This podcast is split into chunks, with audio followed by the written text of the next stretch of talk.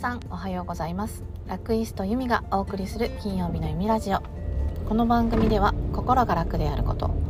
体が楽であること楽しいことそして日々の私の学びや気づきを皆さんにシェアしていく番組です。えー、今日は金曜日の朝です。本当の金曜日の弓でございます。またなんかこの何ですかねこの Spotify のこのポッドキャストの録音するやつがおかしいのかな？なんかね録音してるやってたやつが消えるんですよね。保存をしてるつもりなんですが何かこう何かをし忘れているのがちょっと消えてまして公開ができていませんでした。今日はリアルタイムで金曜日にお送りします。今日も朝から、えー、ちょっと予定があって外に出て今運転中ですが、学校今ちょっともう8時半になったのであの学生さんたちは少なくなったんですがさっき、えー、道運転していると学生さんたちがたくさん通学してますね。だんだん公園のイチョウの木も、えー、黄色が濃くなってもうハラハラと落ちて木によってはすっかり落ちてるものもあったんですが今年紅葉あんまり綺麗じゃなかったですね。なんかこう緑のままカラカラになってあの落ちてる葉っぱも結構ありました。今日もあったかいですし昨日も昼間20度21度あったんですけどちょっと実家の庭とかを片付けてたんですけど汗が出ましたね。今日も朝からそんなに寒くない、えー、11月20 22日だったかな？22日です。違う。24日です。えー、今日のテーマなんですが今日のテーマは伝,、えー、伝えやすさ伝わりやすさっていうお話でいきましょうか。昨日ねおとついかな？あのよくポッドキャスト聞いたりえー、YouTube を見たりしているジャカルタに住んでいるあべこちゃんっていう人のポッドキャストを聞いてたんですけど、えーと、彼女はジャカルタのカフェとかをよく紹介してくれるんですけど初めて行ったあのカフェのお話で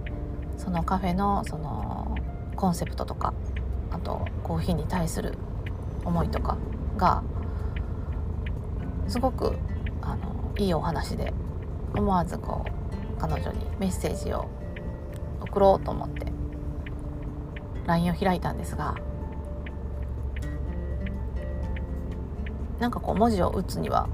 こう気持ちを伝えるのにもどかしいなと思ってボイスメッセージを、えー、録音して1分ぐらいのね送ったんですけどそうするとちょっとすると返信が来てしかもボイスメッセージで返してくれて笑いながら。なんかボイスメッセージが来たから何か間違ったかなと思って開けたら「ありがとう」みたいな感じでお話ししてくれてポッドキャストのいつも聞くポッドキャストの口調でお話ししてくれてすごく嬉しかったんですけど声を届けるってねやっぱり文字で届けられるよりも嬉しいですし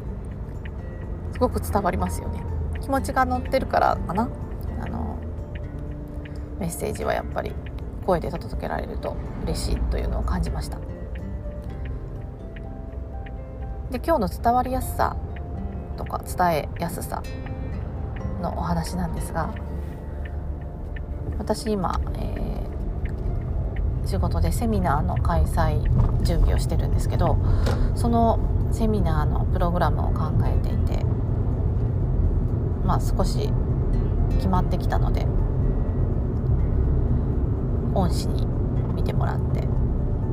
まあいろいろその内容についてもダメ出しはもらうんですがもうあの時間もないということでじゃあちょっと冒頭からやってみてって言われて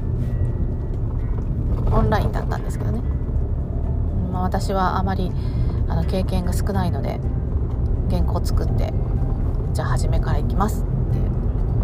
始めたんです。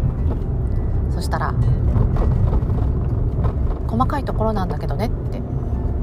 「何々が」が多すぎって言われたんですよ。なんとかなんですが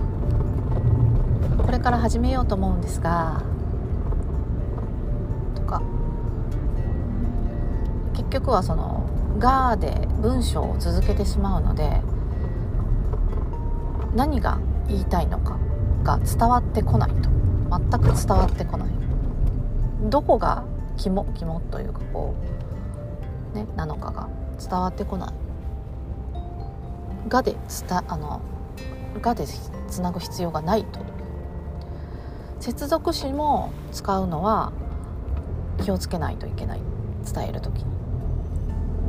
伝えられる側の、えー、気持ちをよく考えてやってくださいって言われる確かにと思って「が」が多いんですよね。今日も多分もう冒頭から「なんとかなんですが」って言ってます。気をつけないといけないと思っていながらもやってしまうのでね。本当に、えー、気をつけないと先生も言ってましたかな。相当気をつけないとこれはもう口癖になってるから治らないよっていうのを言われまして。まあ普段話する時はそんなにそこまで気をつける必要はないけど先生は普段話している人の話も気になるそうです。職業病ですよね。なんかあのこの人今5分喋ってるけど文章が2つしかなかったわって思うらしいです。ということでそうその「が」でつながないそれと、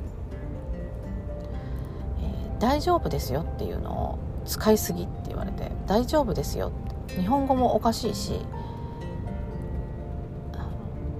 例えばねワークをしてもらうんですけどセミナーの中でワークをする時にではこれをやってみましょうと言った後上手にできなくても大丈夫ですよ。うまくやろうと思わなくても大丈夫ですよって私が言ってたらもう日本語自体がおかしいって言われてうーん確かにな分かります？ニュアンスですよね。うんうん大丈夫大丈夫。できなくても大丈夫って言っちゃいますよね。それが、まあ、特にセミナーとかをやっているとそれその使い方はダメだと。何が大丈夫なんだと。で私は、えー、じゃあそういう時にはどういうふうに言ったらいいですか？って聞いたら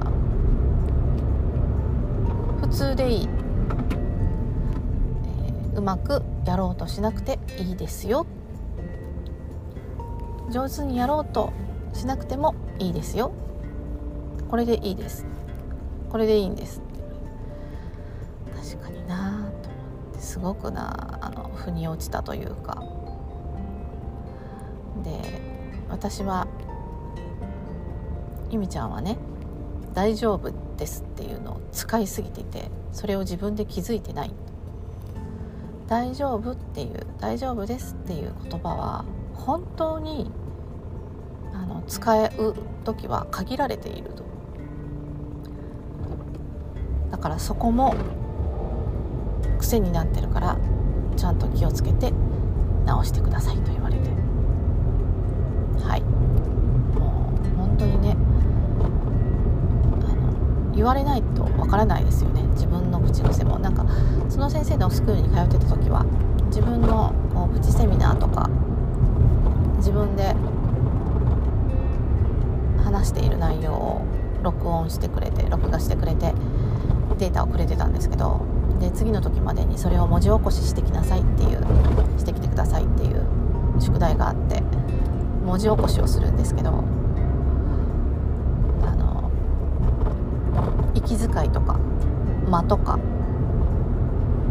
例えばこう鼻をすするスンスンスンってみたいなそれも全て文字文字起こしにしてきてください。文字起こしをしてきてくださいって言われるんですけどその時によくね自分のその語尾を伸ばす癖とか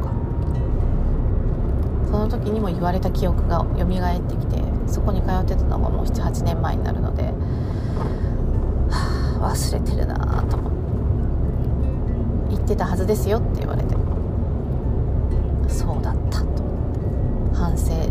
だし。何やってんだと思う気持ちなんですが。あ今もやりました。気持ちなんですが。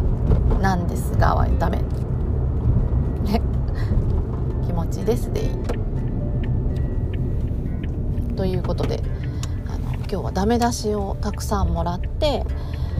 ー、伝えやすさとか伝わりやすさっていうことを学んだというお話でした、えー、ちょっと目的地についてしまったので今日はここで失礼いたしますね、えー、リアルタイムに金曜日の朝から金曜日の弓ラジオでした。ではまた来週の金曜日までに配信します